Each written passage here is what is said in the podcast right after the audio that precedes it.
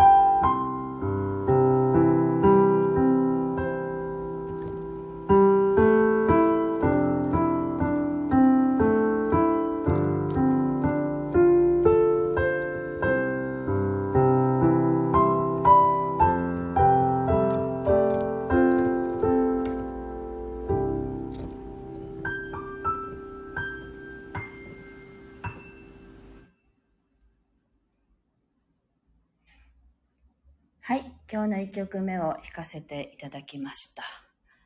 なんか今除湿を入れてるんですけど、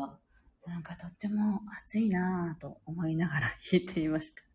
えっと、さっきそのサロンに来てお掃除をしていたら、なんかね、ちっちゃいな、なんだろうな、蜂みたいな虫が出てきたんですよねって。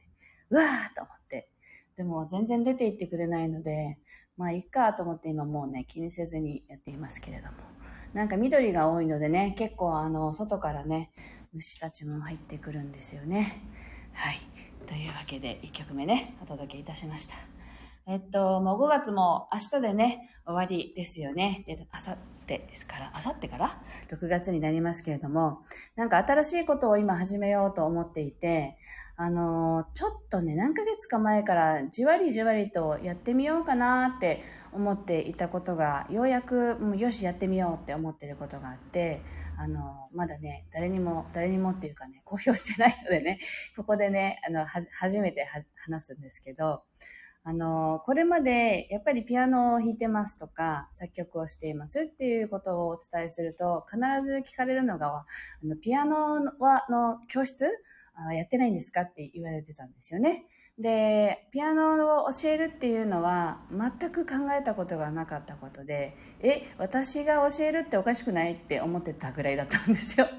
なんか教えられないしとかいろいろね、なんか自分の中で教えたいとも思ってなかったんですよね。で、なので、全然それが思ってなかったんですけど、えっと、今年の2月だったかな。えっと、あ、なんだっけな。あの、5月にね、6歳になった息子がいるんですけど、えっと、当時はまだ5歳でしたけど、あの、本人がやりたいっていうものが、自体がとても少ない子なので、あの、去年の6月ぐらいに急にピアノを習いたいってすごい言い出して、で、お教室に通わせ始めたんですよね。で、それが1年経たずに、もう2月ぐらいに辞めたいって言い出して、辞めてしまったんですよね。で、なんか、その頃の多分配信で結構その時のことについて話してるんですけど、結構悲しくて、私的には。せっかくこの子がやりたいと思って見つけたことを、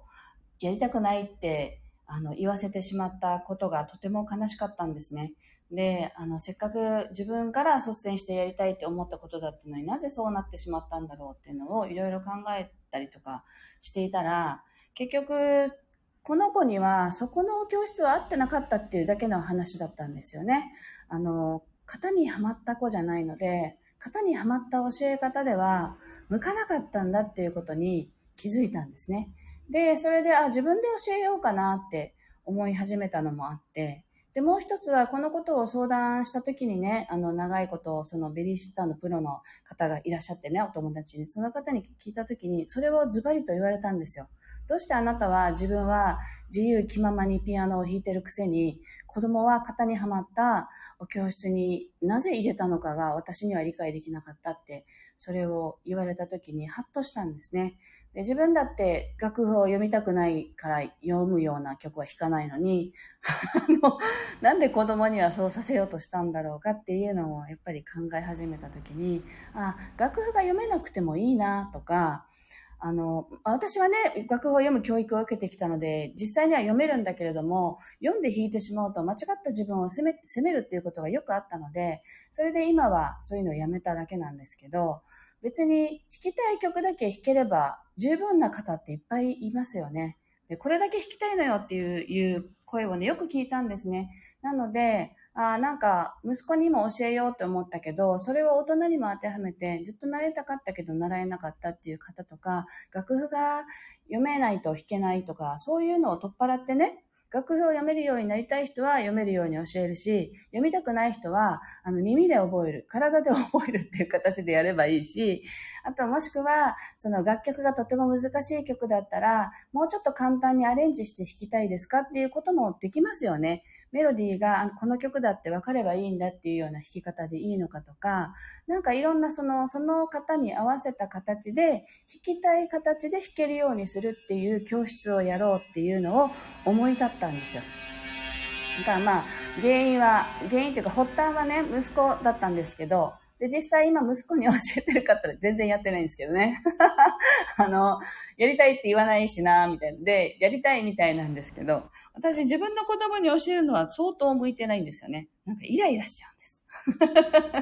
だけど、あの、教えるのはそもそもあの嫌いじゃないし、ただピアノについて教えようっていうふうに思ったことが今までなかったので、ただ、あの、弾きたいように、弾けるように、あの、教えるっていうスタイルだったら、私にできることなのかなって思ってきて、なので、6月に入ったらね、その、お教室というか、弾きたいように弾くピアノレッスンっていうのの、あの、まあ、少人数でね、最初は5人ぐらいだけ募集しようかなと思ってるんですけど、そういう教室を始めてみようかななんて思っているところで、あ、キリコさんだ。おはようございます。あの、まずはね、6月に入ってから、あの、案内をしようかなと思って、今準備を、準備って言っても全然してないけど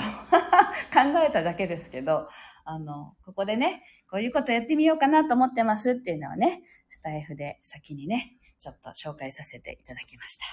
はい。では、今日の2曲目弾いていきたいと思います？お聴きください。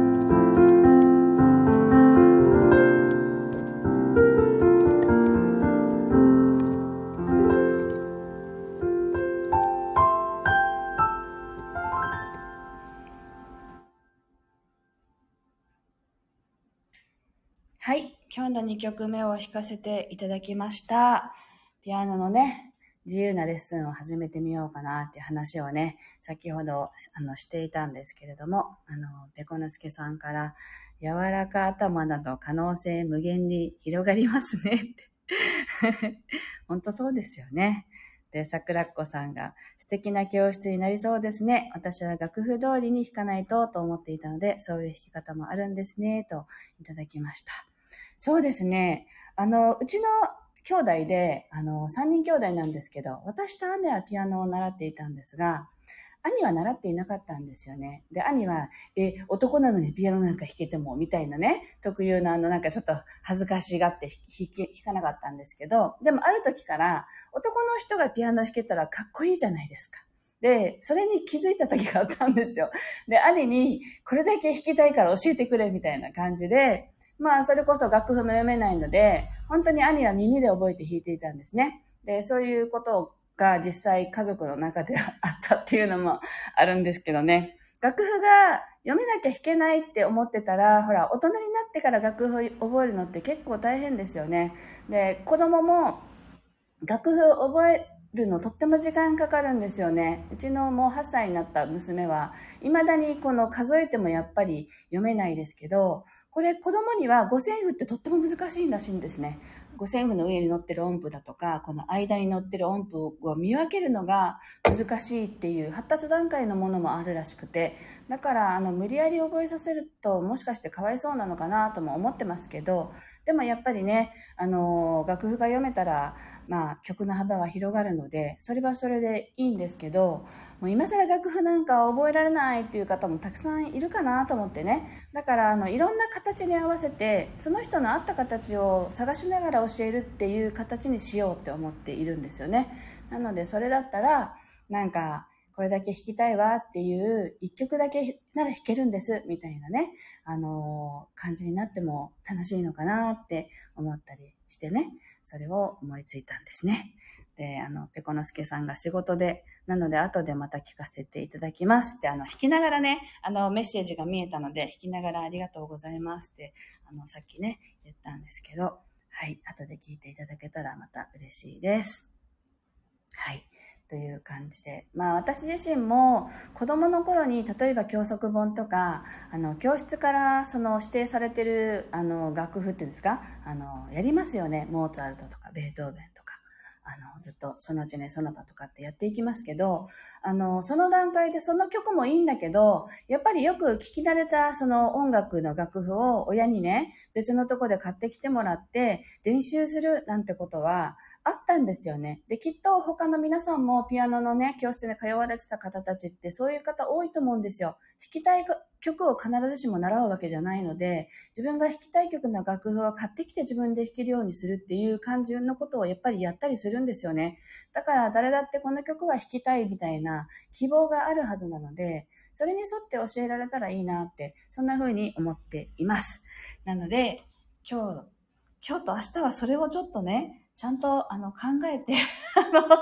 あの、6月1日ぐらいに公式 LINE でまずあの案内をかけて、その後ブログなどでね、あの、一般案内をスタートしようかなと思っているところで、ちょっと新しいこと始めるんです、始めようかなと思ってるんですっていうのをね、まずこちらでね、ちょっと心境とかをね、シェアさせていただきました。聞いてくださってありがとうございました。はい。というわけで、今日はここまでになります。えー、っと、暑いですね。多分、多分沖縄だけじゃないんですよね。でも昨日はね、自宅のその湿度計でもう90%湿度がでになってるのに、全然雨は降らなかったんですよ。だからもう暑いなと思って、あのー、なんて言うんだろう、至るところにカビがね、出てきたりとか、あのー、結露っていうんですか、壁に、その、私のサロンとかは、あの、コンクリート打ちっぱなしの、あのー、お部屋なので、もうその壁が濡れてたりとかね、なんかそういうのが大変でした。あきりこさん。ね、暑いみたいですよね。こっちも暑いですって書かれてるんですけど、ニュースで見て、なんかどこか31度とかだったんで、なかなか沖縄では30度超えるってことあんまないんですよね。暑いんですけど、あの、湿気があるからとにかく暑いっていう感じがね、強いのでね。皆さんもね、暑さ対策もしながら涼んでくださいね。はい。で、キリコさんは今日ずっとね、見ながらね、次はいつ沖縄に来るんだろうって 思いながら読んでたんです。また、また来てくださいね。あの、夏の沖縄もいいですよ。前は、あの、夏ではなかったのかな確かね。なので、12月ぐらいだったっけな。また待ってます。はい。というわけで、今日はすいません。喋りすぎたかも。ここまでです。今日も気持ちよい一日をお過ごしください。聞いてくださってありがとうございました。ってます。